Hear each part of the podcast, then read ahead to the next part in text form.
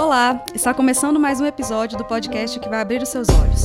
Eu sou a Luísa Arruda, bibliotecária, estudante de psicologia da vida, do universo e tudo mais. E hoje eu estou com três garotas fantásticas na mesa. Apresentem-se. Oi, eu sou a Mariana Mota, eu sou assistente social, tenho 24 anos, sou militante LGBT pela cor política e sou taurina.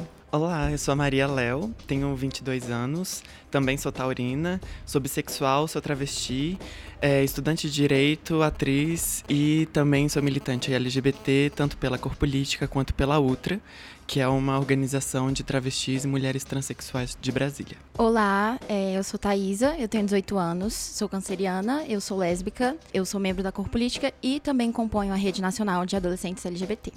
E juntas começamos mais um Olhares Podcast. Oi, pessoal. É a Aline passando só para dar um recadinho. A observação que nós fizemos após a gravação desse episódio. As meninas, depois que nós gravamos, elas nos chamaram a atenção quanto à nomenclatura lésbica. Explico. Vocês vão observar durante o episódio que algumas vezes nós usamos o termo mulher homossexual ou gay quando na verdade a gente deveria ter usado a nomenclatura lésbica. Então, evitando gravar novamente o episódio e com receio de nós perdermos parte dessa conversa tão importante sobre a visibilidade lésbica, deixamos aqui o nosso pedido de desculpas e essa pequena ressalva. E vamos para o episódio.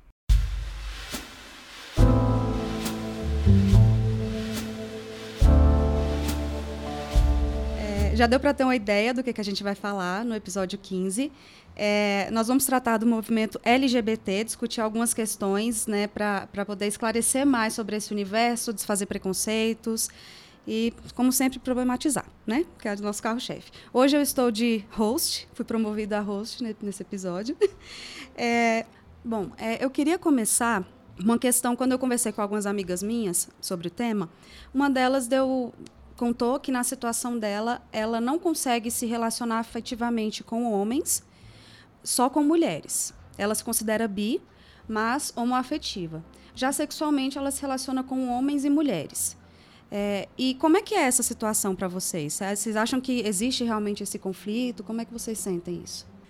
É um questionamento que eu também faço, porque eu já ouvi, é, enfim, comentários, é, relatos de pessoas, mas assim, no meu caso, eu não vejo muito essa separação do afetivo e do sexual, entendeu? Eu acho que, pelo menos nas minhas experiências e na minha vivência, isso não acontece. A coisa vai muito assim, tipo. Tudo junto mesmo. Eu, eu, não, eu não consigo é, enxergar essa, essa coisa mesmo de separar, mas. Eu, eu penso duas coisas, assim que às vezes a bissexualidade ela não é tão compreendida como heterossexualidade, homossexualidade, né? E às vezes para tentar explicar essa bissexualidade, a gente tenta destrinchar esse termo e binarizar ele de alguma forma, falar que é heteroafetivo, homossexual e etc. Só que eu acho que a gente pode compreender a bissexualidade em, em diversos parâmetros, assim, como uma, identi como uma identidade sexual que é bastante fluida e tem seus movimentos e ela pode mudar bastante. Eu também acredito que dependendo das pessoas, e também é o meu caso, a forma como eu me relaciono com homens e mulheres e como eu vejo eles comigo, enquanto uma travesti que é bissexual, é diferente também. A forma como eu me imagino com essas pessoas, como eu poderia publicizar essa minha relação com elas, com homens ou mulheres, sejam elas trans ou cisgêneros. Né? Então tudo isso vai mudar muito e vai fluir de formas diferentes. E só uma outra preocupação que eu tenho é quando as pessoas se colocam enquanto bissexuais, mas aí elas falam que sexualizam mulheres, né? E sentem afetividade por homens. Isso é uma preocupação que eu tenho, porque é importante também entender que o desejo, ele é algo político, ele também é construído socialmente, pela nossa trajetória, pela nossa história, né? E aí a gente vive numa sociedade machista e que a gente praticamente tende a sexualizar as mulheres, e aí às vezes esse desejo se torna algo natural quando a gente fala que a gente simplesmente sexualiza as mulheres, né? Porque a gente não consegue sentir afeto por elas também. Mas é só uma, um pensamento assim que eu tenho. É, isso em todas as conversas que eu tive foi um, uma opinião massiva de que as mulheres gays ou, ou, bissexuais elas sempre são fetichizadas e objetificadas nessas relações, né? E o homem hétero sempre vem com aquele e aí, rola homenagem? ele é sempre como quem diz, não, não é sobre você.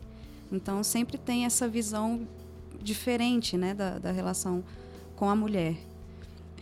É, e como foi o processo da descoberta da sexualidade de vocês? Vocês perceberem, porque a gente já nasce num, num, num molde heteronormativo, né? Que na primeira infância é muito mais fluido, por isso que eu, nesse ponto eu até concordo que seja natural essa fluidez. E sempre vem alguém para dizer que isso é errado. Aí a gente vai se moda heteronormatividade até o momento da descoberta. E como é que foi para vocês?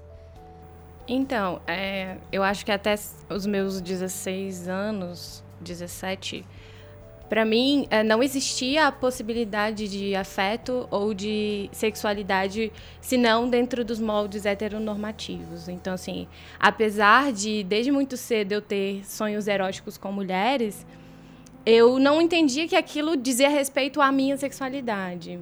Eu entendi, eu não, eu não, eu não sabia o que significava aquilo, mas eu também não problematizava. Então eu acreditava que que que existia o um único caminho que era mesmo assim de me relacionar com caras. Então eu imaginava com caras, eu pensava no, no futuro sobre estar com caras e só depois de um tempo é que eu descobri que existia é, uma é, outra alternativa, uma outra possibilidade de exercício do afeto e também da sexualidade, né?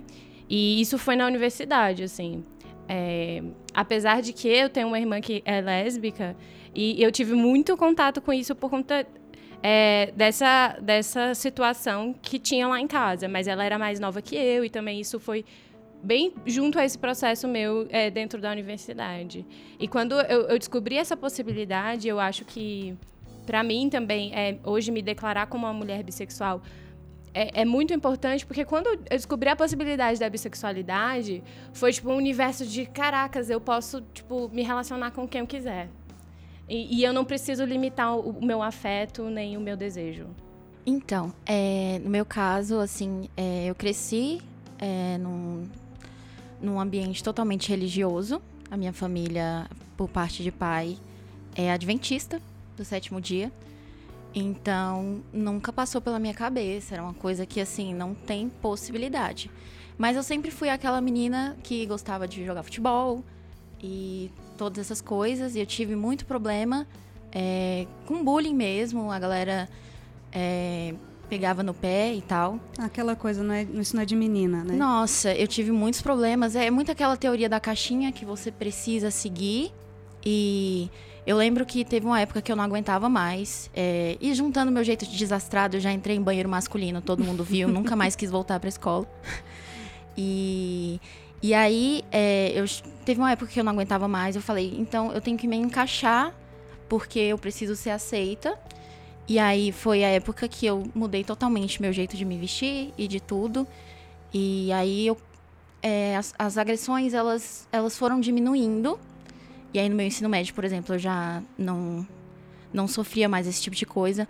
Apesar de hoje em dia eu me pegar refletindo é, o, o, o que custou tudo isso, sabe? Uma identidade talvez que eu, que eu nunca, nunca saiba, uma Thaisa que eu não, não vá conhecer, porque eu me forcei a mudar para ser aceita.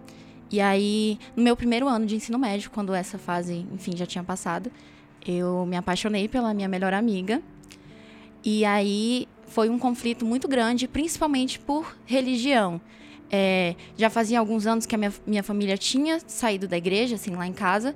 Mas é aquela questão de uma coisa que tá com você desde pequena, é uma, é uma coisa que está entranhada. Uhum. Não é assim tão fácil de desconstruir. Mas, enfim, eu acho que é, acho que é isso. É, enquanto uma travesti que foi. que viveu uma infância sendo imposta ao gênero masculino, né, por, pela família, por diversas instituições, etc.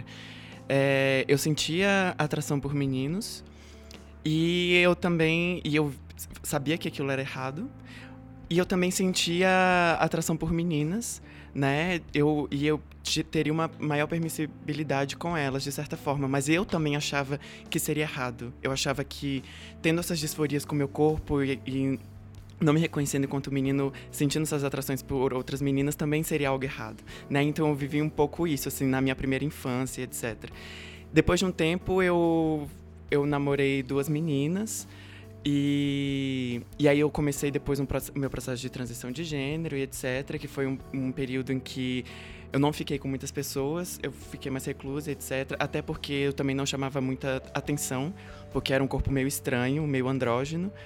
E depois disso eu me coloquei enquanto uma pessoa bissexual. Eu me apaixonei por uma menina e depois e eu também tive relaço, é, relações, assim, com homens e com mulheres, sejam cis, sejam trans também. E isso foi bem diferente, assim, em como essas pessoas também me viam e, e, e também tentar investigar, assim, como que eu poderia formar relações com essas pessoas, né? É, foi uma coisa bem diferente. Eu ainda estou vivendo isso. Mas, de certa forma, falar que eu sou uma travesti bissexual, para mim, é, foi libertador também. Eu imagino. E eu acho que é bem complicado, né? Que a gente tem primeiro que se entender para conseguir se relacionar com o outro. E nesse caso, a gente vive numa sociedade tão preconceituosa que leva muito tempo para a gente conseguir se entender, saber o que, que é, até não se colocar no mundo como essa pessoa que, que você se entende, né? E, e construir algum relacionamento. E vocês já passaram por muitas situações é, da, da, da heteronormatividade tentar convencê-los de que vocês não eram o que eram? Sempre vinha aquele, ah, você é lésbica porque nenhum cara te pegou de jeito. Olha, no, eu já ouvi muito é, o você tem certeza. Nossa, eu já ouvi demais. Ninguém pergunta pro hétero e... se ele tem certeza que é Nossa, hétero. Nossa, né? é, é, complicado, porque justamente é, teve essa, esse meu período de me adaptar a todos esses padrões que a sociedade, enfim. É, então, a galera olha muito e aí fala, não, feminina demais, e aí, você tem certeza? É isso mesmo, não é só uma fase? Então já ouvi bastante já. E aí eu ignoro. é a minha forma de lidar, mas eu sei que tem gente que lida, né, enfim. É, eu não posso deixar de fazer essas interligações entre minha identidade de gênero e minha orientação sexual, porque as coisas andam sempre muito juntas. Mas eu vejo isso tanto das pessoas dentro do movimento LGBT quanto fora, de que por eu ser uma pessoa trans, elas já presumem uma heterossexualidade minha, né? Eu sou uma mulher trans, ah, então você fez todo esse processo de transição é porque você quer ficar com homens. E, simples, e somente com homens. E, e quando a gente fala que é bissexual, existe uma dúvida, assim, existe uma investigação e eu entro em suspeição, né? Tipo assim, tem certeza? Quantas meninas? Quantos meninos? Vamos ver se é o mesmo tanto pra dar a carteirinha de bi pra você, entendeu? Aí tem essas investigações, assim. E aí é um pouco complicado isso. Quando a gente foi gravar o episódio 3 de Ideologia de Gênero, é, nós mesmas entramos nessa, nessa confusão na hora de explicar, porque não necessariamente a, porque a pessoa é trans que ela não possa ser homossexual ou heterossexual.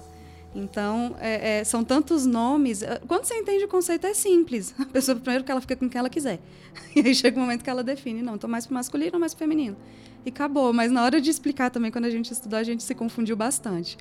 Aí já está aqui esclarecendo lá também. e você? Então, é, eu não sei se é até pelo, pelo meu perfil e tal, mas as pessoas não têm muita ousadia para ficar dando pitaco sobre a minha vida, não. nem na minha família, nem assim, no, nos meus amigos e tal. Então, eu, eu consigo perceber mais, por exemplo, as reações que foram quando a minha irmã é, se apresentou lésbica na minha família. Tipo, todo mundo perguntava, nossa, mas ela é tão feminina.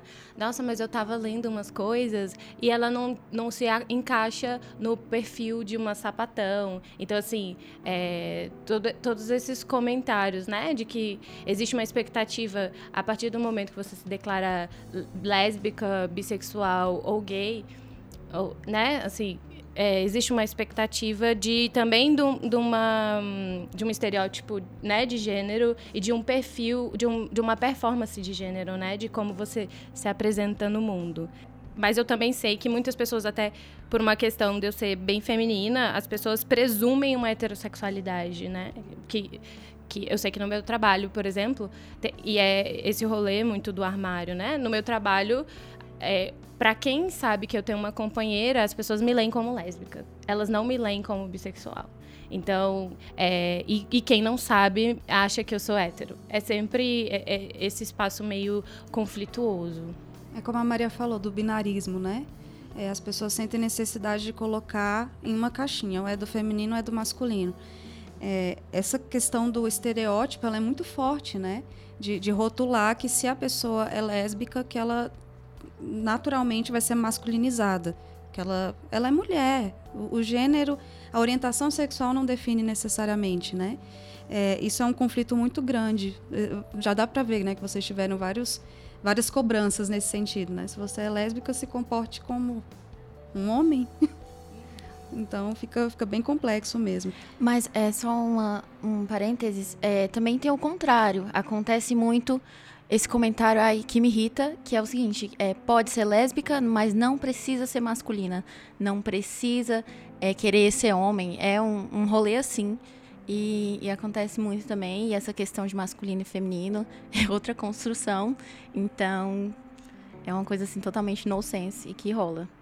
São papéis de gênero, né? Não é nada do que diz respeito do que a pessoa é de fato. É, essa questão que vocês colocaram sobre o, o se assumir, é, quão importante vocês acham que é declarar sua sexualidade socialmente? Porque isso diz respeito mais à esfera privada, né? O que a gente vive nos nossos relacionamentos íntimos. Então, a, a sociedade cobra muito que você diga o que você é ou não, né? Eu, eu acho é, que tem algumas discussões que a gente pode fazer em torno é, desse, desse questionamento, que é o privado também é político, então é, é, é importante a gente discutir o que acontece no âmbito privado, mas também de, de pensar por que se pergunta tanto sobre a vida privada de pessoas LGBTs e não se, não se pergunta tanto sobre pessoas heterossexuais. Porque quando se fala, por exemplo, de pessoas heterossexuais, existe aquela, aquela, aquela coisa de marido e mulher não mete a colher. Então, tipo assim, por que, que na nossa vida todo mundo quer dizer o que a gente faz, com quem que a gente tá, quantos parceiros a gente tem, se a gente é, é se a gente é promíscuo ou não, né? Assim, por que tanto essa vigilância em torno de alguns corpos que não são normativos, né? Mas e, será que, que no, no hétero não se problematiza em alguns pontos também? Eu acho que problematiza, mas não como o nosso não, não nessa, nessa forma tão de vigilância, sabe? Sempre querendo procurar algo errado para dizer, reafirmar, tipo assim, vocês estão errados, tá vendo? Eu sei que, que, que, que não é um caminho certo a seguir, eu sei que não é um, um, um padrão de relacionamento saudável, sabe? Assim, é, e, e, quando é a questão é, das pessoas hétero, principalmente quando se tratam de pessoas cisgêneras, é, tem muito a, a, preocupação ela acontece mas eu acho que ela é num nível assim bastante tipo ainda bastante por cima. Não, não se adentra mesmo nos padrões de relacionamento que eu acho que é o que a gente tem na, na real que questionar. São os padrões de, de, de relacionamento é, independente de como se dá se é, qual a orientação sexual e de qual a identidade de gênero. Ah sobre esse, esse assumir-se a gente fala que a nossa sexualidade, até mesmo às vezes o nosso gênero, ele possui uma característica fluida, etc. Mas eu vejo a importância política da gente se colocar, da gente se apropriar de algum termo que já tem algum tipo de visibilidade e se colocar socialmente, né? Falar, sou gay, sou bissexual, sou trans, etc. Acho que, que em alguns momentos, e dependendo da, do período que a pessoa está passando individualmente também, ela é, é importante ela colocar isso. É, e ontem a gente estava discutindo um pouco sobre o armário, assim, né? E de como às vezes o armário não dá escapatório pra gente. E aí, eu, e aí a gente estava falando muito sobre como esse armário tem essa questão do ter que se assumir-se, né? E às vezes ter que se esconder também. Acho que a principal coisa é a gente não ter que cobrar de quem está no armário uma saída. Não ficar, que nem a Mariana falou, de uma vigília com essas pessoas ou das que estão fora do armário, né? Mas a gente questionar que essa estrutura do armário ela é feita por uma sociedade heterossexista, cisnormativa e que por si só cobra, ter essa cobrança de nós e fazer com que a gente teça os nossos cálculos para saber se a gente fica ou sai, em quais momentos a gente fica fica ou sai, isso por si só é violento, né? Então acho que a gente tem que se voltar para essa para essa estrutura de como ela é violenta e não tentar forçar pessoas individualmente a fazer o que elas têm que fazer, entendeu? É, eu só queria assim também reforçar é, um pouco até no sentido do que a Maria Léo estava falando.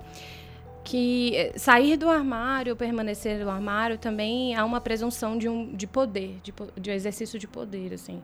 Eu saio do, do armário na universidade, onde eu sei que existe um ambiente minimamente favorável para isso. Entre os meus amigos que são LGBTs. Na minha família, depois de um tempo que eu consegui. No meu trabalho, eu não consigo me assumir para as minhas chefes ainda, porque existe uma estrutura de poder a partir de uma expectativa sobre os nossos corpos que, que, em, que eu não posso, que eu tenho limites concretos, porque eu dependo também de, de um sistema é, que eu não posso. É, hoje eu não tenho. É, eu não estou do lado que tem força para romper com isso, sabe? A gente tem que fazer essas escolhas na nossa vida.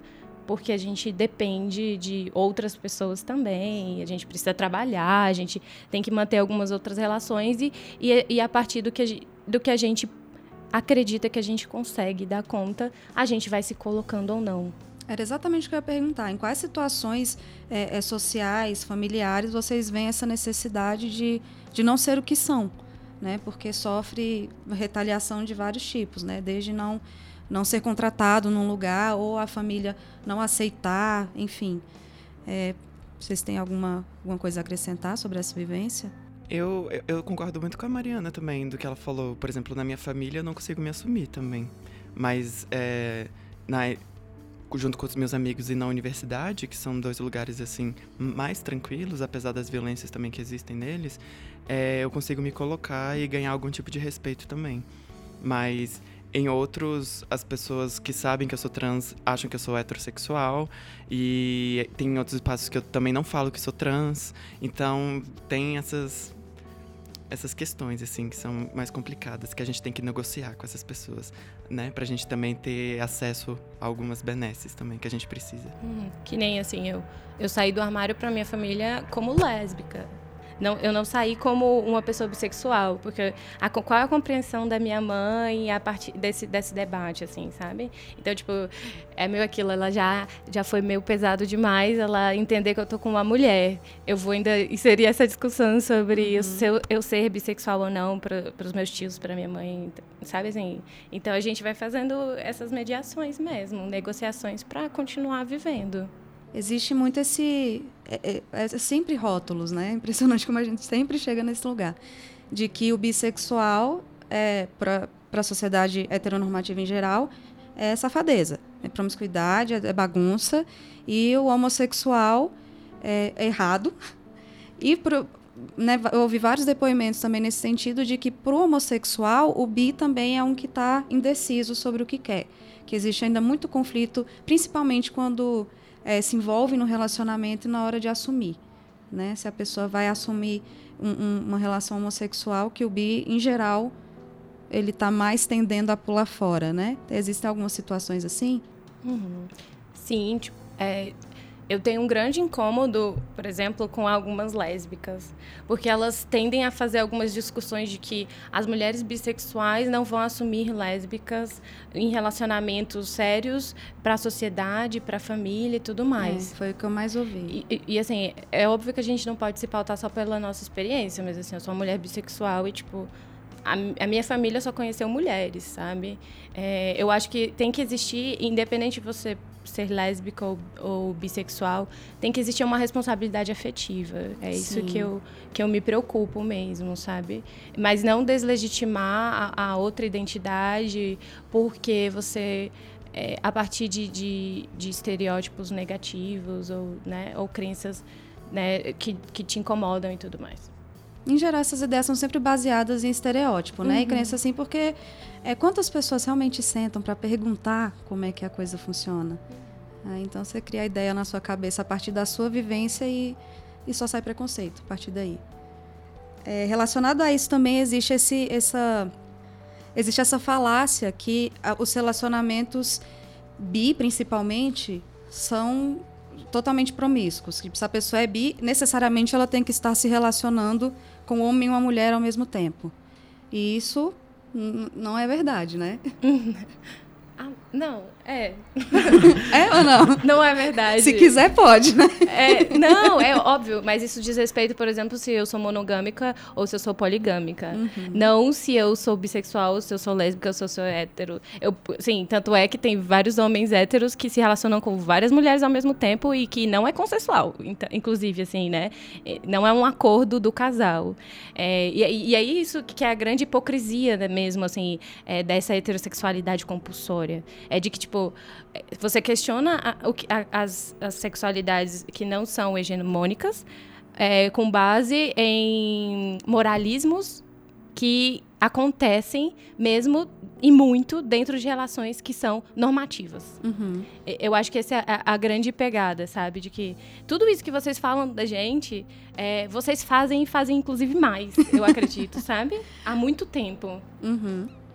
Eu já ouvi muita coisa é, é, de, de, O machismo ele é tão, tão estruturado nesse ponto que a, a mulher é bi, o cara é hétero e o relacionamento é aberto só para a mina ficar com outras mulheres. Se ela quiser ficar com outro cara, não pode. Se quiser homenagem, é outra mina também, porque ele não se envolve. Eu, é, é muito problemático isso, né? Tudo é voltado para o desejo dele, assim, né? Apesar da sexualidade dela, tem que ser. Tudo é, é organizado a partir do desejo dele. Isso é bem escroto. Muito insano. E isso também vem do histórico, né? Que o boom da AIDS veio lá na época que se, se que também teve a, a saída do armário massiva, vamos dizer assim. E muita gente relacionou a promiscuidade, mas era muito mais uma questão de assistência à saúde e que, e que o LGBT não tinha, né? E eu acho que até hoje ainda se mantém esse estereótipo. E a, o relacionamento homossexual, ele não. Também, da mesma forma que o bi, ele não cabe, né, nesse, nesse rótulo. Não, eu concordo totalmente com o que a Mariana falou. São coisas, duas coisas diferentes. E acontece que as pessoas. É esse olhar de vigilância mesmo. É, pro caso é, de um casal homossexual. Então, quando acontece, aí a galera cai matando em cima, mas realmente, tipo, tem outras coisas acontecendo, mas ninguém tá ligando, porque a galera sempre tá em cima, né? A polícia do sexo alheio, né? Uhum. E você tinha falado sobre a AIDS. É, muitas pessoas LGBT mesmo falam que pessoas bissexuais são vetores de HIV e AIDS, porque pressupõe que a gente está transando com os dois sexos, com, com, os dois gêneros, né, de forma irresponsável, né, e que a gente está carimbando as pessoas por aí né? A partir do que presumem de uma sexualidade. E uma outra, uma outra coisa que eu também lembrei na hora é de que hoje existe é, um alarme mesmo da, da, contaminação de mulheres heterossexuais casadas é, quanto ao HIV. Então, assim, de, de dizer o quanto cresceu nessa confiança, né? De que eu tô dentro de um padrão, então eu, eu posso me descuidar, eu posso me desligar, é, sabe? Dois padrões, do heteronormativo e do, do monogâmico, né? Uhum. Que os estudos realmente dizem que mulheres casadas estão sendo as maiores contaminadas pelo vírus. Só que né, a estatística não interessa quando seu preconceito é maior que isso. Isso é muito foda. É, eu queria saber também das perguntas mais inadequadas que se fazem, porque se você abre um espaço é, é puxado, né? que a gente, igual eu falei do homenagem, sempre tem uma pessoa que você nunca viu na vida e se acha no direito de perguntar. E aí, rola homenagem? Vocês duas? Ou o contrário também? Como, é, como vocês lidam com essas coisas? Que tipo de pergunta vocês recebem? O que as pessoas não devem perguntar se elas não têm esse espaço? Não, eu, eu, acho que é sempre um pouco essa coisa de quando você está no espaço público demonstrando afeto e tudo mais, você está na festinha, sempre chega aquele cara, tipo, se insinuando de, ah, beleza, só falta agora um pênis. de, de, que, tipo, ah, o sexo entre duas mulheres nunca vai ser um sexo, tá, tá faltando alguma não, coisa. Amiga, eu comprei um, não precisa do seu. É uma autoestima, tipo, gigantesca, né? De, de, de tipo, só falta, só falta eu, assim, pra, pra coisa funcionar mesmo. Eu acho que essa, as perguntas também por exemplo, é um grande problema que mulheres lésbicas e bissexuais enfrentam é ir ao ginecologista. E ginecologistas fazem as perguntas as que eu, na minha vida, eu acho que as mais escrotas vieram de ginecologistas sem noção, assim. Tipo, eu, eu, ah, mas eu me relaciono sexualmente com mulheres e tudo mais. Ah, mas como é? Não, não, não entra nada? É, vocês usam o quê? Mas não tem pênis? Assim, tipo. Não é, diz respeito à consulta, é, isso, né? Não, e, e, não conseguir compreender que existe o, o, sexo, ele acontece independente de existir um pênis ou não. Uhum. Então, tipo, ou, ah, mas para que você veio? Você, se você se relaciona com outra mulher, mas você não quer tomar anticoncepcional, é, assim, sabe? Essa compreensão também do corpo da mulher, da sexualidade, da, da saúde sexual da mulher voltada apenas para a reprodução, sabe? Assim, é, é, é muito sem noção, é muito desconfortável. Aí o que eu fiz foi, todas as vezes que eu vou no ginecologista, eu levo a minha companheira. Porque aí já vai estar tá materializado. E aí eu acho que ela, ele vai entender mais fácil. Uhum. Né? Tipo, não, então, é ela. Aí, ah, é ela. Porque parece que está tão distante, Sim. né? Assim, que é uma grande preocupação. Por que, que essas pessoas, quando são formadas, elas não têm discussões de gênero, não têm discussões, sabe, assim, sobre avançadas sobre identidade sexual, orientação, né? Identidade de gênero, orientação sexual, essas uhum. coisas. Foi outro ponto que a gente falou também no, no episódio 3, que teve a reforma do Plano Nacional de Educação e eles tiraram do currículo básico né, educação de gênero, pra, porque já diminuiria, diminuiria significativamente esse tipo de situação no futuro. Não só de cidadãos, em qualquer situação, não alimentarem preconceito, como profissionais saberem atender as pessoas sem criar esse, essa barreira, né?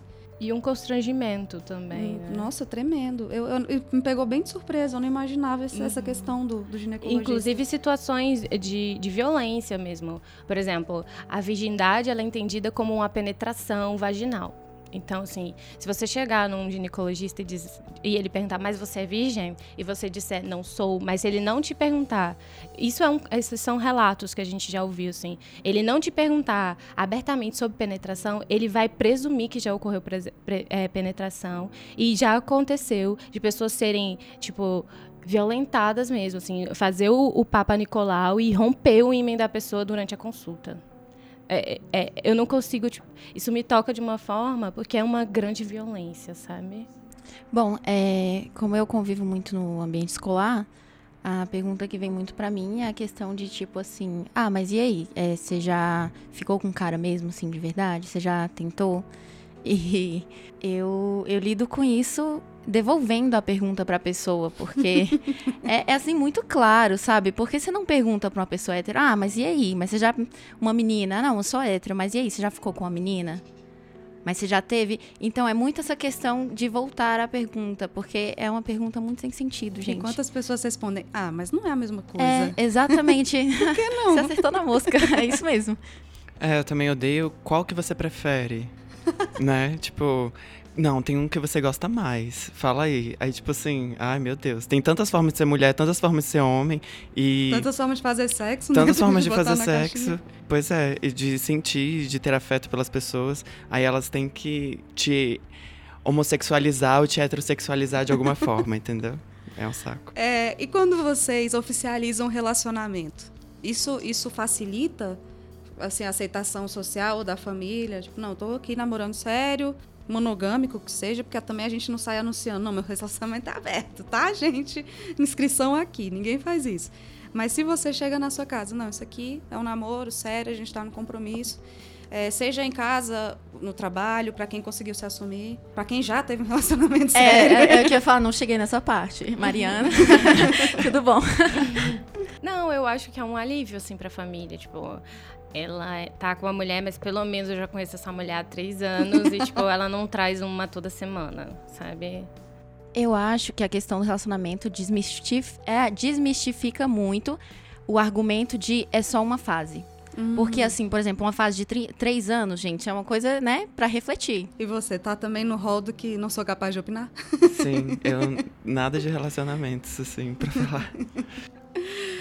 É, mas em geral, né, até pra no, no, no, círculo hétero também, eu acho que, que qualquer formalização de relacionamento sempre dá uma segurada, ainda que a gente veja a cachorrada que, que seja. E eu acho que tem é, é, essa questão assim de, de, da durabilidade dos relacionamentos.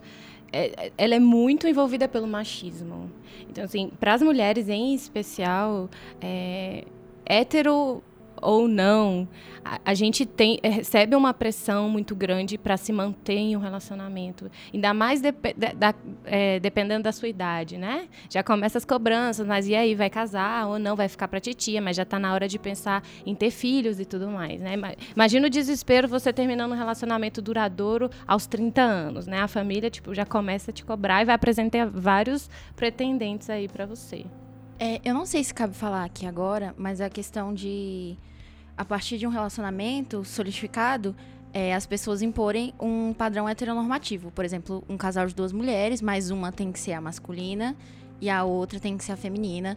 Fora isso, não pode. Mais um da pergunta inadequada, é, né? Quem é o é, homem? Quem é o. Exato. É tão sem noção. É, quando eu conversei com, com outras pessoas sobre o, o movimento LGBT enquanto uma ferramenta política, muitas e muitas falaram não se sentir representadas em vários aspectos. É, assim, vocês já estão engajadas em, em, em movimentos, né? E eu queria saber como que vocês agem dentro do movimento para conseguir esses direitos, essa, essa representatividade em todos os âmbitos, e se antes de entrar nesses movimentos vocês percebiam que, que eles agiam por vocês, vocês sentiam essa representação?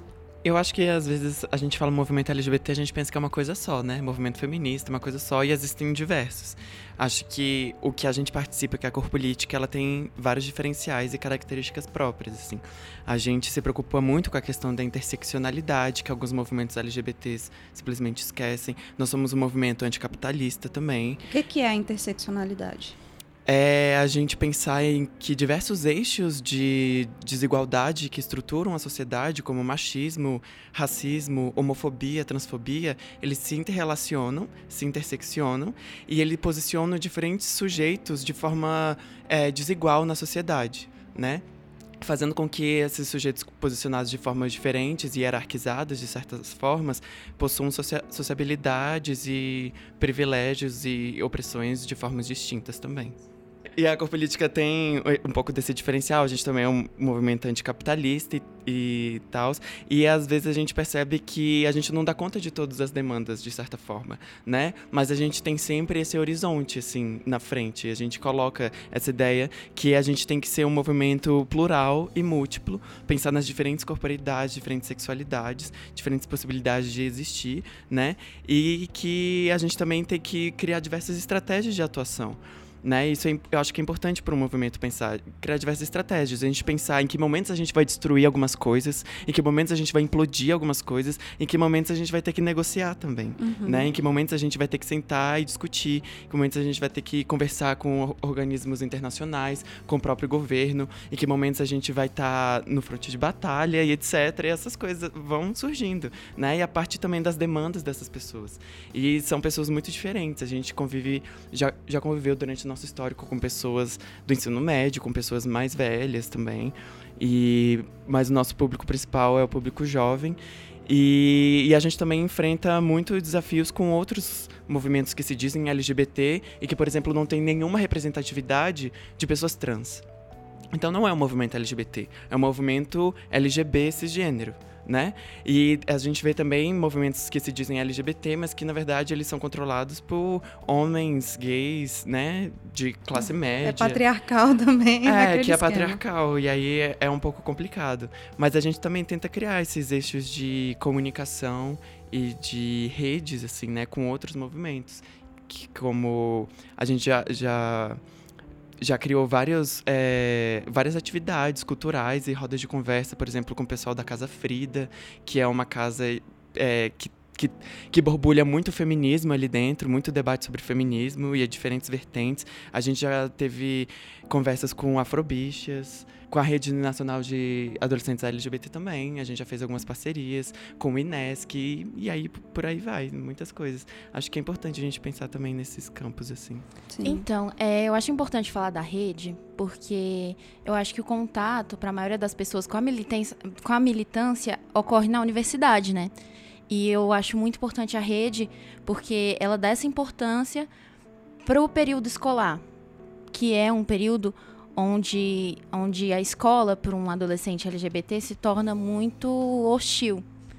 Então, essa preocupação de reunir a galera, fazer projetos introduzir pauta LGBT dentro da escola, sabe?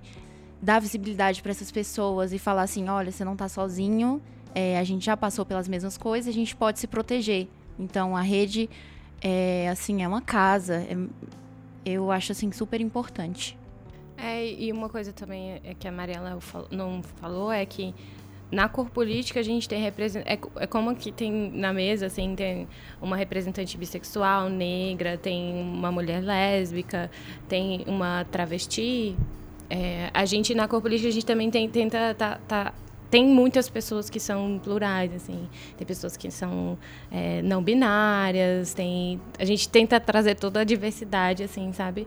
É, para construir de fato um, um movimento LGBT representativo e, e que é uma, é, é, como você tinha dito, é uma das principais é, queixas das pessoas LGBTs, que elas não se sentem representadas por esse movimento que existe aí e que é hegemônico, né? Uhum. É, mas assim, é, em Brasília, no DF, né? Não em Brasília, no DF tem alguns coletivos, sabe? Inclusive, tipo, de periferia mesmo, que tem feito algumas ações é, e que estão aos poucos disputando alguns espaços, né? É, é, eu acho que agora, agora também que é uma novidade que, que é bem interessante, é, recentemente o governador assinou a, a, a possibilidade da criação do Conselho LGBT, aqui no DF, que é um, um, um, uma, um mecanismo, uma ferramenta de controle popular, assim, é, que eu, eu acho que... que a bancada tentou ainda barrar, né? Ela foi suspensa por um tempo, aí depois saiu. Isso. É, mas agora está é, na fase de finalização, até de lançamento do edital, da seleção dos candidatos e tudo mais. E eu acho que a gente está num momento que, que, que, é muito delicado, sabe? Que a gente tem enfrentado retrocessos em todos os campos da nossa vida, que exigem muito, assim, da nossa militância, da nossa atenção, porque a gente é LGBT, mas a gente também é outras coisas. A gente é trabalhadora, a gente é estudante, a gente necessita das políticas de assistência, de saúde saúde. Então, assim, é, tá todo mundo bastante desgastado pelo cenário político, pela conjuntura nacional. Então, assim, é, a gente está na vigilância mesmo, no medo dos retrocessos quanto às pautas LGBTs, mas a gente também tenta fazer frente às outras questões. Porque é isso, e eu, e eu acho que essa é a ideia da interseccionalidade. É você entender que existe que a pessoa, a pessoa funciona como um todo. Ela, não tem como você deslocar só um, uma parte da, da vida dela e, e pensar que atuando apenas naquilo você vai conseguir resolver todos os problemas. Ou da, da coisa da hierarquia das opressões, né? Não é ah, só orientação sexual, identidade de gênero que importa aqui. Não, a gente vai tentar entender o que está acontecendo na nossa vida, o, o que está passando as nossas experiências, o que é que causa tanta violência e, e tanto, tanta desigualdade para nós. Uhum. E nesses movimentos que vocês conhecem, que vocês participam, vocês contam com é, algum apoio especializado profissional? É, por exemplo, sei lá, sociólogos, psicólogos para conversar com as pessoas, principalmente que vocês trabalham com mais jovens. Como é que é? Vocês é, é procuram essas pessoas também para participar dessas ações? Olha, a gente, é, além de coletivo, a gente é um projeto de extensão da Universidade de Brasília. E aí a gente tem esse o apoio institucional, assim que a gente tem é da UNB. Então a gente tem um professor coordenador que é lá da Faculdade de Direito. Então assim ele dá essa, algumas assessorias e orientações para nós. Mas a gente também consegue fazer algumas parcerias com alguns outros eh, tentando alguns editais, né, pra, tanto para ganhar fundos quanto para promover algumas atividades. É, é isso. E dentro dessa diversidade que eu acredito que existe na cor política, existe essa diversidade de áreas de atuação, assim. Então, nós mesmos somos sociólogos, psicólogos, assistentes sociais, né, juristas e por aí vai. Nós somos múltiplos, é, pessoal da, eu não sei falar. TI, sei de lá. TI, de software, pessoal que mexe com as tecnologia, que consegue botar a gente para conversar com o mundo, né? É importante. Ótimo. Bom, é, a rede ela tem o apoio da Unicef, e a gente tem muito contato com o pessoal do CREAS também, então. Muito legal, é um negócio muito com, completo, né? Eu acho que falta é mais é ótimo. assim, no caso, do que a ação em si. No caso do apoio da Unicef é ótimo, é, até para para dar uma credibilidade pra gente, porque a gente é adolescente. Então, quando a gente chega, por exemplo, para um diretor de uma escola, por exemplo, a, enfim, a minha escola, e eu falo, olha, eu componho uma rede de adolescentes nacional LGBT e tem essa quantidade de adolescentes LGBTs na minha escola, a gente tem o apoio da Unicef. Então, é uma coisa, sabe, que dá credibilidade, porque a gente está falando de adolescentes e convenhamos que a, a, gente não tem muita voz, né? Quanto ao que você falou sobre os profissionais de saúde, é, quais outras áreas vocês encontram também esse nível de preconceito ou de não atendimento? Eu não sei exatamente como funciona no SUS, por exemplo, se você vai procurar um atendimento. É, a gente sabe que fornece camisinha, mas e camisinha feminina? Tem? Como é que vocês, enfim, tanto na, na saúde pública quanto no atendimento particular, é, apoio psicológico para situações de conflito? Tradicionalmente, na rotina, principalmente esses cuidados de saúde, como é que é? Ah, eu acho que uma coisa importante da gente falar é que, apesar de na década de 90 a homossexualidade ter sido retirada do rol de doenças dentro do, do CID, né, que é o Código Internacional de Doenças, a bissexualidade não foi. Né? Então, ainda psicólogos têm um, uma capacidade de manejar essas questões para trazer um pouco da ideia da cura, né? de, de trabalhar essa ideia da bissexualidade como uma indecisão e etc. E trazer alguns preconceitos na própria área de atuação, assim. Então, existe esse problema, que eu, que eu acho que é importante a gente denunciar aqui. Quando eu fiz terapia, teve uma, uma sessão em que minha terapeuta perguntou, eu falei que eu ia ter um date, não sei o que lá, e ela perguntou, mas esse cara que você vai encontrar, que não sei o que, ou mulher? Eu achei muito legal, porque ela terminou a sentença, mas ela atinou, ah, pode ser que não seja um cara, uhum. sabe? Então, eu imagino que seja muito mais acolhedor quando você encontra profissionais assim, mas deve ser minoria. Então, também. eu tenho um trauma, assim, é, em questão de é, consultas psicológicas. É, eu tive uma, uma consulta com uma médica. Ela era totalmente religiosa e ela deixou isso transparecer muito no trabalho dela. E ela me fez um discurso de como isso era uma escolha. E eu saí realmente traumatizada. E, e, desde então eu não, eu não curto muito essa questão de é, terapia, enfim. Eu sinto muitíssimo por essa experiência e não, não se paute por ela, por favor. Eu tô, eu tô tentando desconstruir isso, é, é complicado. Não, é que os profissionais, principalmente, uhum. desconstruam isso, né? Para não colocar mais pessoas que estão precisando é de ajuda numa situação dessas.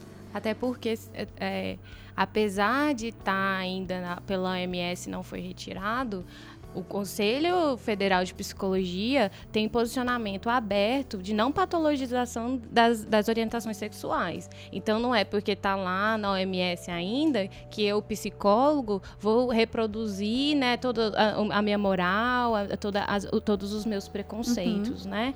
Porque, e pensar que eu estou aqui por conta da, da, da, assim, do que eu penso e tudo mais. Não, eu estou representando uma categoria profissional, eu tenho que ter um e eu tenho um código de ética, então eu tenho que respeitá-lo. Justamente. E, e, e, também a, a, violência que, que isso pode gerar né, para as pessoas. Os absurdos que a gente escuta de, de, de igrejas é, prometendo cura gay, né, assim, de, de, de é, terapias para é, heteronormatizar as pessoas. Né, uhum. de, enfim, é, todas, todos esses ab grandes absurdos. Né? É absurdo, põe absurdo e. E, e, também acho que talvez saindo um pouco do campo da saúde, do tipo, a, a, absurdos que na a própria escola, como, como é um espaço muito complicado para LGBTs, né? Tipo, o acesso ao banheiro, né? Ah, porque o casalzinho hétero pode beijar, mas se forem duas meninas, a, a, o diretor vai expulsar, vai, sei lá, vai chamar o pai e a mãe para poder enquadrar de novo, né? É, no cartório, quando a, gente vai fazer a união estável, é, é, a cara feia lá do cara, né? das pessoas que vão atender a gente, meio a contragosto. Então, é, o medo da gente estar tá num espaço, tipo, eu estou num restaurante, que é o absurdo da lei que foi lá, né, é que no DF agora, na, durante a parada LGBT de Brasília que teve, foi tipo no final de semana a gente comemorando a lei que propunha sanções administrativas para estabelecimentos que, que hum, tivessem condutas discriminatórias, né, quanto a pessoas LGBTs, a gente lá estava comemorando tudo mais, quando foi na segunda-feira, a bancada evangélica fez pressão e aí a lei caiu por, te por terra. E, a gente, e aí é pensar o quanto a gente está ainda atrasada nessa discussão, é, uma vez que a gente não consegue é, colocar em pauta, é, em, em, vigor, nenhuma lei que propõe sanções administrativas. Uhum. É institucionalizado, né, o, o preconceito, a discriminação. É Exatamente. e o quanto que essa balança ela pesa para um lado dos interesses, né?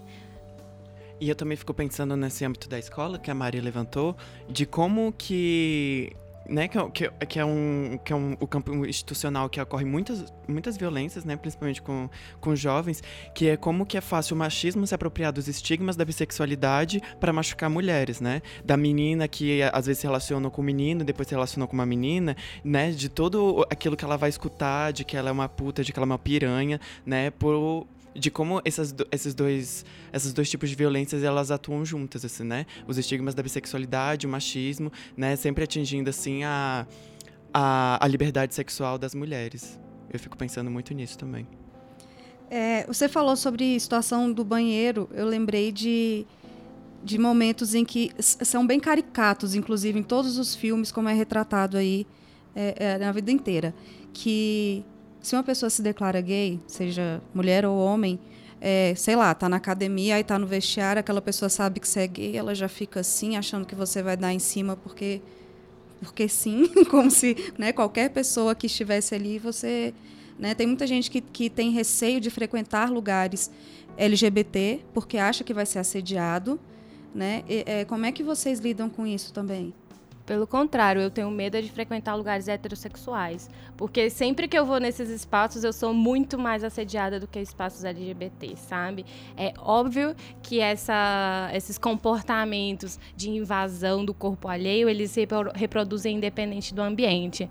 Mas é, pelas minhas experiências, assim, eu fui muito mais assediada em espaços héteros por caras do que por minas eu realmente me preocupo mais com a minha segurança do que com que as pessoas heterossexuais vão pensar a partir de quando elas desco descobrem se eu sou uma mulher bissexual, sabe? Tipo, se as, tipo, se as meninas estão com medo de mim agora, eu tenho muito mais medo dos caras do que, do que tipo, me preocupo com o que elas estão pensando de verdade. Porque eles são uma ameaça muito mais real, muito mais concreta na minha vida, gente. Todas as mulheres, independente de bissexuais, héteros, cisgêneros ou transgêneros, a primeira coisa que a gente tem medo quando sai na rua sozinho sozinha é de ser estuprada. E, é, e, quem vai ser o nosso violentador é um cara, infelizmente, assim, tipo... É, eu, eu, acho que é, é, é, é pensar de, de, de, que, assim, o nível da discussão, é, ela é muito injusta. Porque a gente fala de coisas que são extremamente sérias e que as pessoas negligenciam o tempo inteiro sendo que eles estão preocupados com coisas que, tipo assim, qual é a ameaça real que eu sou para uma outra mina? Em decorrência do que a gente sofre todos os dias na rua, sabe? Uhum. É, é, uma visão machista da coisa mesmo. Mesmo quando a gente compara é, em situações heterossexuais, que o medo do cara pode ser de ser assaltado, de, sei lá, sofrer um acidente de carro. O medo de uma mulher é ser estuprada, é perder a vida numa situação dessas, né?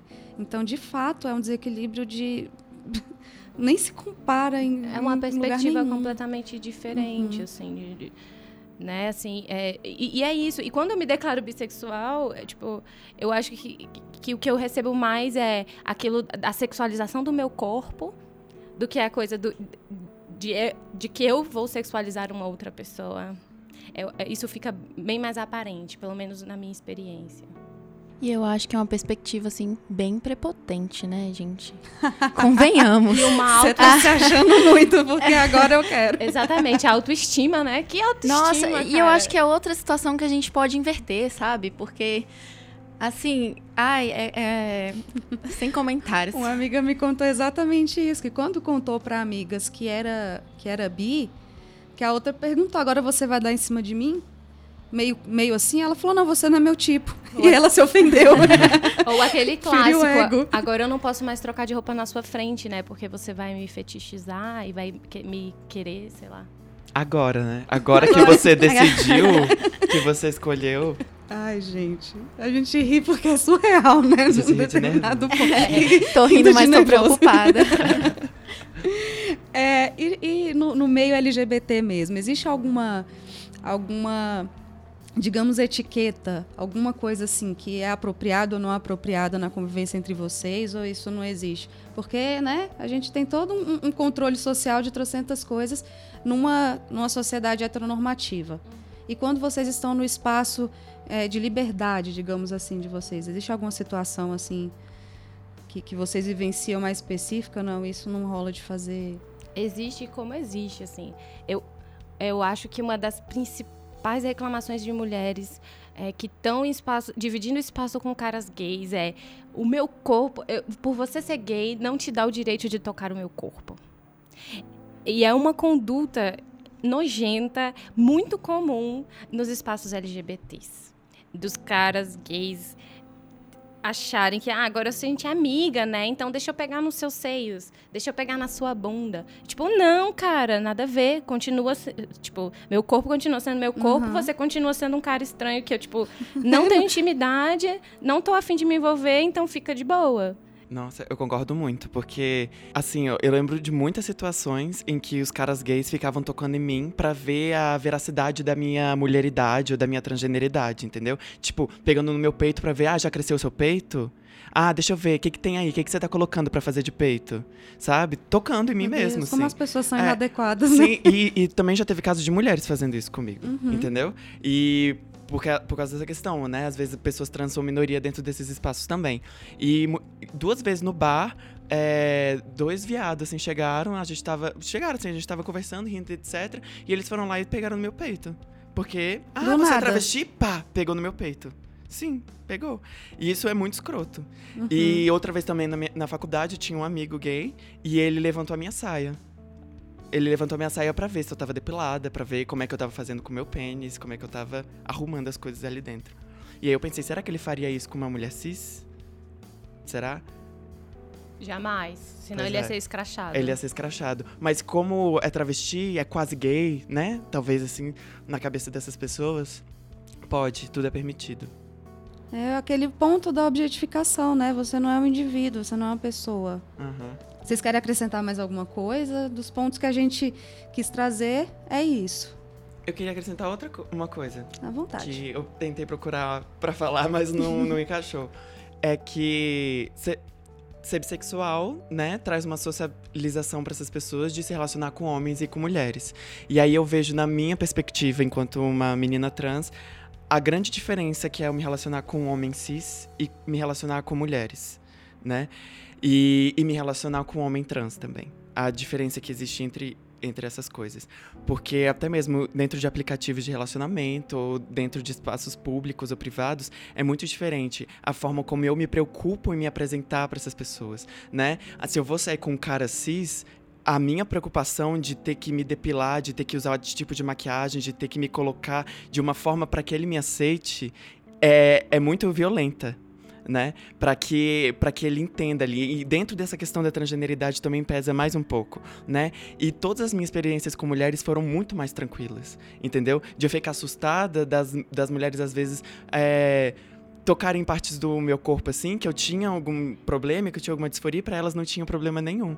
E isso me dá uma calma com o meu corpo, me dá uma sensação de pertencimento comigo mesma, e que é bem diferente, né? E outra vez também que eu, que eu tive com um homem cis, que que foi uma situação muito ruim, que ele ficou super preocupado de, de ser visto comigo em público, e a gente ainda tava num espaço meio que privado, assim, e ele tava com, com com medo mesmo de ser visto comigo enquanto uma menina trans ali, entendeu? E ele ficava olhando para um lado e para outro. E com mulheres foi, foi bem diferente. E com homens trans também é, é outra experiência também. Porque tem todo um processo de identificação com o corpo, né, de, de entendimento, de compreensão e também de diferenciação, de como essa pessoa se constitui enquanto homem, de, de como eu me constitui enquanto mulher e das trocas que existem ali naquela relação. Então, para mim, é, ter essa socialização enquanto bissexual traz esses diversos campos assim de observação. E pensar nisso e pensar nessas fronteiras que a gente tem que atravessar, pensar nessas dificuldades que a gente colocou em todas as entrevistas, acho que a gente pode caracterizar tudo isso, entender como que a bifobia existe e como que, que, ela, que ela consome, assim, as nossas vivências, nossas experiências e como ela violenta a gente. É, eu, e eu, eu, também acho que uma coisa que a gente acabou não falando tanto é, é, sobre o medo constante que a gente vive, sabe? Assim, tipo, eu tenho vários problemas para demonstrar afeto em público, porque eu tenho medo de levar uma garrafada na cabeça. De verdade, assim. Tenho medo de estar tá andando de mãos dadas no shopping, ou de demonstrar afeto, de beijar, ou de abraçar. E de chegar um segurança e, e, me retirar daquele local, ou de começar a ouvir besteira de alguém, essas coisas todas. Porque é, tem essa coisa da bolha da militância, mas o, o DF também tem uma, uma particularidade que é quando você é, acaba é, vivendo muito em Brasília, é, você tem também espaços de socialização que são muito diferentes da periferia. Uhum. E que. Um, quando a gente tá ali, a gente tá de boa, tá solta, porque não é que não exista a LGBTfobia ali, mas ela é mais camuflada. As pessoas disfarçam mais, porque tem um politicamente correto. Você diz isso nos centros ou na eu, periferia? Eu falo nos centros. Hum. Na periferia é escancarado. Na periferia ele vai te chamar de viado, vai te chamar de sapatão, nojenta, vai te excomungar, vai te bater, vai te linchar, vai puxar o seu cabelo, vai gritar várias coisas para você. Uhum. Da, das minhas próprias experiências experiências foram muito mais assim, sabe? Eu, eu senti muito maior a retaliação, a, a, repressão dentro da periferia do que nos espaços do centro, porque é uma coisa mais polida. Sim. Isso certamente tem. É, é, quando eu perguntei sobre a necessidade do, do sair do armário, se ela existe ou não, quando você falou sobre se posicionar, eu penso que boa parte do medo vem daí também. Não é só da aceitação da sua família nem nada disso é a violência que você vai ter que encarar. A violência física mesmo. Você vai ter medo de sair na rua quando você tiver alguém que diz para alguém que você é gay. Né? Então, é, a gente, como mulher, eu já percebo que a gente já tem medo de sair na rua porque é mulher. Imagina quando você já acumula outros níveis de preconceito. Né? Então, é, é, muito foda mesmo. É, é, complicado essa questão, porque ao mesmo tempo que a gente tem medo, é uma coisa que a gente não pode deixar de fazer, porque senão simplesmente a gente some. Uhum. É, porque enquanto a gente está lá demonstrando e com medo, a gente está mostrando que a gente existe. E sei lá, eu acho que se todo mundo simplesmente se escondesse é, e deixasse isso bem por baixo dos panos, hum, nossa, a gente nunca ia para lugar nenhum, sabe? Ia ser sempre é uma aberração mesmo a normalidade. Por quê? Porque a gente não vê. Então, enquanto a gente não tá vendo, não está existindo e nunca vai ser uma coisa assim, tipo assim, normal, sabe? Porque corriqueiro, casal hétero na rua, a gente tem um monte. E eu acho que é um pouco também. É do que as pessoas fazem uma pergunta, que é uma pergunta que eu pensei que ia aparecer, mas não surgiu, que é, mas hoje tem mais, antes não tinha tanto, o ah. que que acontece, né? Sim, exatamente. É, é, eu acho que hoje tem mais as pessoas demonstrando que são, saindo na rua e dando a cara a tapa, mas antes sempre teve, uhum. só que elas, a repressão era tão grande que elas tinham um medo extremo, ou, ou é aquilo também, da possibilidade de pensar outras formas de desejo, de afeto para si, porque enquanto aquilo não existe, às vezes você nem considera que é possível, né? O tempo todo a gente vê na, na televisão, no filme, não sei aonde, ah, que so, o casalzinho hétero. Então, tipo assim, eu nunca nem sonhava com mulher, porque eu, tipo, via aquela, aquela ide perfil idealizado e queria aquilo para mim também porque era bom, porque era legal. E aí, quando você, a gente começa a mostrar que a gente existe, outras pessoas vão se tocando, sabe? Tipo, uhum. Tipo, nossa, mas também tem. Também existe essa outra possibilidade, por que não? Né? Assim, e, e o medo, a gente é muito. Nossa, isso é muito real na minha vida. Quando eu tô sozinha com a minha companheira na rua, é, tipo, eu tenho muito medo de dar as mãos. Aí eu vejo um casalzinho de viados ou de lésbicas, eu já dou as mãos. entendeu? Porque eu já, aí eu já fico, tipo, opa, se acontecer alguma coisa aqui, já eles são vêm seis. aqui. Ou se acontecer alguma coisa lá, a gente vai lá, entendeu? Uhum. Porque é isso, a gente fica se procurando nos espaços. Porque a gente realmente tem muito medo o tempo inteiro.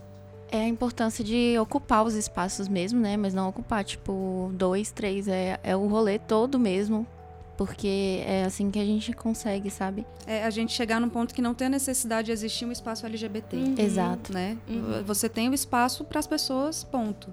Que é disso que se trata. E é, é sintomático quanto à ignorância que leva a isso, né? Porque na história do mundo, a homossexualidade sempre existiu. E era, era natural em várias sociedades, até chegar a um ponto onde se demonizou. É, e depois se demonizou a sexualidade em si, tanto que hoje ainda é um tabu. E eu acho que é, esse, esse movimento de representatividade LGBT, ele alcança também os héteros nesse sentido libertador sobre a sexualidade. Porque é o que falou, entre quatro paredes, tem muita gente que não se descobriu em nada da vida sexual. E quando você vê que existe essa liberdade, esse espaço de vivência da sua sexualidade de outras formas, ainda que você seja hétero, você se abre para essa vivência. Né? É bem isso que você falou. É, é, se, como é que, que, a, que lésbica transa se não tem um pênis envolvido na coisa? Porque sexo não é só penetração. E isso ainda é uma, uma questão muito estruturada dentro de relacionamento heterossexual que se, se não teve penetração não aconteceu nada. Uhum. Exatamente, porque então você desconstrói, é bom para todo mundo, né, a ah, gente sim. evoluir nessa Por, discussão. Porque num sexo heterossexual também não é só penetração, não. é isso, né? E eu também, eu, eu, eu, só lembrei, assim, que foi, foi uma coisa que ficou na minha cabeça e que eu, eu pensei, ah, eu falo, não falo, mas eu acho que é importante falar. É, sobre, a, a, acho que a primeira, a segunda pergunta, que era sobre se essa coisa do hétero heteroafetivo, né? Uhum. E heterossexual, a, a, diferença do afeto e da sexualidade. E, e, eu acho que na vida de mulheres isso é, é bastante importante. Que, e, e, também eu acho que tem um, é, fazer a ligação com a negritude também para mim é bastante importante, que é eu me relacionar hoje com uma mulher, me relacionar hoje com uma mulher negra. É, me traz um local de proteção e de compreensão, de empatia muito importante. E talvez o que essas mulheres que dizem, eu ah, até me, é, fico com caras, mas não consigo me envolver emocionalmente com eles, eh, talvez seja por isso, essa, essa, esse medo, essa desproteção, essa incompreensão, né? E, e, isso, e por isso também é importante a gente desconstruir com os caras héteros e cisgêneros. É, é, essas como eles se relacionam com as pessoas, uhum. o machismo deles, a masculinidade deles, para que a gente, para que todo mundo se sinta confortável e confie, e, e confie no outro para se relacionar, independente de quem seja. Então agora a gente vai para o caleidoscópio, nosso bloco de indicações.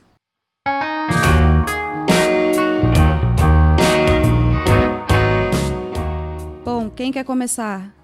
É, eu vou indicar o Periférica, da Kika Sena. Ela lançou agora na inauguração do Ambulatório Trans. E não li todo ainda, mas ele é bem forte, tem umas ilustrações maravilhosas e ela é maravilhosa. É, eu vou indicar um livro que eu organizei, que tem diversos autores trans, é, de diversas orientações sexuais também do Brasil todo. Se chama Nós Trans, Escrevivências de Resistência. Tem e-book e já logo logo vai sair o livro físico também. Eu também quero indicar o texto Pensamento Hétero, da Monique Witt, que é uma lésbica. E também uma poeta que eu gosto muito, que é a Raíssa Eres Green, que é uma trans lésbica e ela escreve poemas muito bonitos. As minhas indicações são um desenho super fofo, muito legal, que discute várias questões e desconstrói muitas coisas e que é super colorido, que é Steven Universe que tem tanto na Netflix quanto passa em canal fechado e também na internet é super facinho de achar. Tipo assim, você sai super amando e tem vários relacionamentos, desconstruções de masculinidade. E quero indicar também um livro que mudou muito a minha vida, da minha, tipo, autora preferida, que é a Alice Walker e o nome do livro é A Cor Púrpura, que é um livro, tipo, super tocante, que é sobre mulheres que se amam e, e, e traz todo um, um, desenvolvimento sobre afetos entre mulheres negras, que é maravilhoso.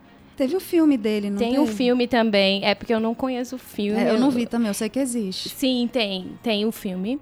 E a, a outra indicação é a nossa coletiva, né, a Cor Política, a gente tem uma página no Facebook, é só colocar a cor política.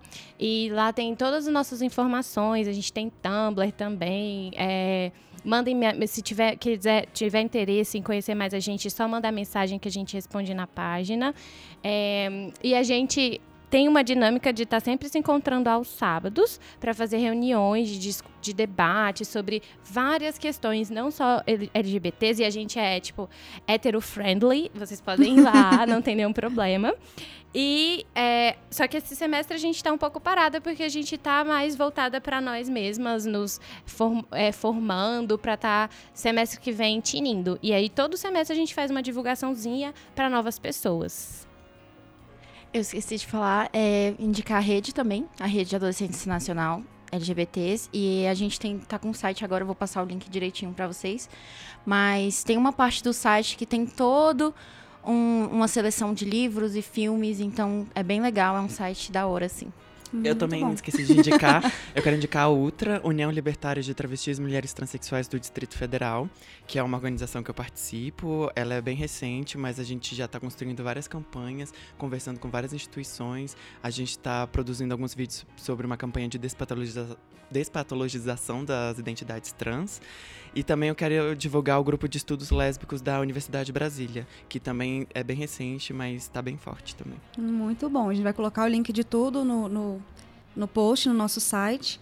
É, eu vou indicar o filme O Jogo da Imitação, de 2014, é, que ele conta a história do Alan Turing, que ele é um matemático que muito foda. eu não vou contar a história do filme. E ele era homossexual, né, na, na década de 30, 40. E aí ele passou por uma situação de, de preconceito absurda. Ele foi muito representativo na história dos Estados Unidos e ainda assim foi punido pela sua orientação sexual. Então recomendo muito, é, assista com lenços por perto, porque você com certeza vai chorar. É, e eu indico também o Olhares Podcast. é, acompanhe nossas redes sociais, Twitter, Instagram, Olhares Podcast, o site www.olharespodcast.com.br Página do Facebook, Olhares Podcast. Qualquer dúvida, se quiser entrar em contato com as meninas é, e não, por, porventura, não usarem o link delas, também pode mandar para a gente que a gente manda. Quiserem falar com a gente, pode mandar e-mail para o falecom.olharespodcast.com.br. Gostaria de agradecer a vocês pela, pela contribuição riquíssima que vocês nos deram. É, foi muito, muito, muito enriquecedor. A gente tem muita tarefa de casa para cuidar.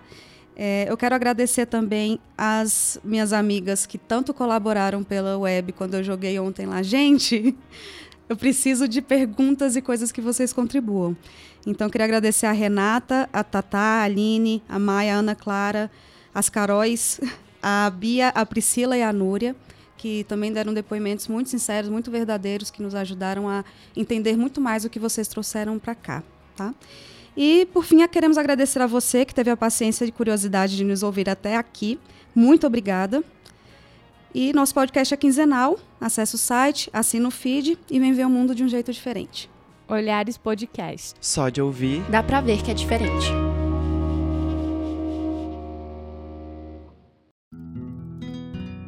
Esse podcast é uma produção Caleidoscópio Digital.